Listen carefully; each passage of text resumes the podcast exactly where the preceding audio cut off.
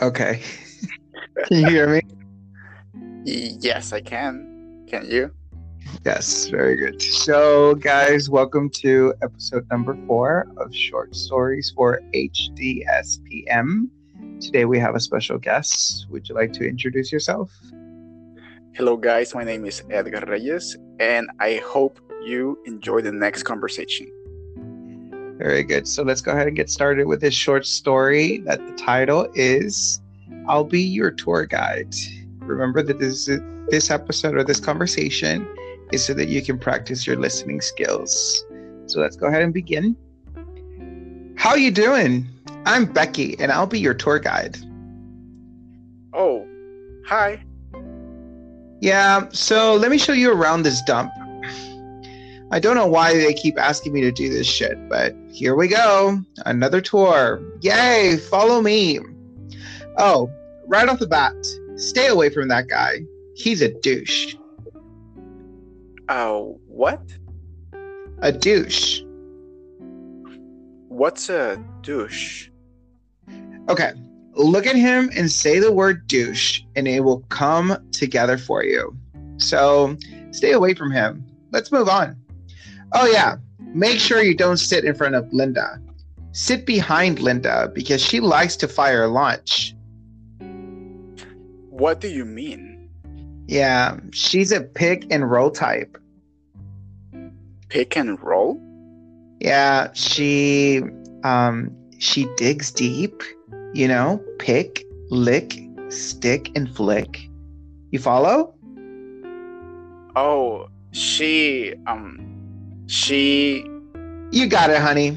So sit behind her to avoid taking shots to the head on launch days. That's terrible. You gotta see it to believe it, honey. All right.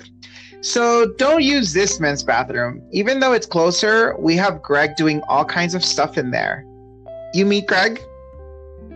Greg? Mm, no. Management must really like you then. I don't follow. Greggy is offy. All the men just simply decided to just let him have his own bathroom. All the guys use the one downstairs. Hmm. Right. Speaking of which, let's take the stairs. I'm not into elevators. Got caught in an elevator once for four hours with a dead guy. A dead guy? Freaking heart attack. Well, being stuck in an elevator? You betcha. Oh, before we get to the next floor, let me tell you about Marva. Did you meet Marva? I met. Yeah. Okay. Well, don't get drunk in front of her ever. She's always on the prowl. She likes to go out for drinky drinks, and I swear this when I tell you that at least three men have come back different. I think she's a vampire. They have never been the same since, you know? For mm. real? Want to find out? No. There you go. Remember the following Vince is a druggie, Carlos smells like BO, Misty's a bitch, Mac is a tightwad, Hannah talks to birds, Ryan won't be here for much longer, and you need to stop staring at my boobs. What? I know my jugs are full, but this ain't gonna work if you keep hammering them home with your eyes, kid. I I, I wasn't. There, there. I like you. You're a sweet boy. Just do your job, stay focused, and keep your eyes where they belong, and you will do great things here. I'm sorry. I really didn't mean to.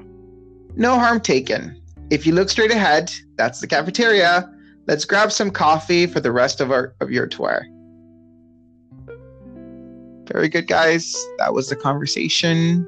Hope you guys had a good time listening to it. If you don't understand some of the vocabulary, if you have any questions, feel free to leave any comments on our post.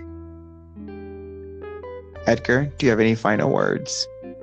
Yes, guys, subscribe and follow the channel. good.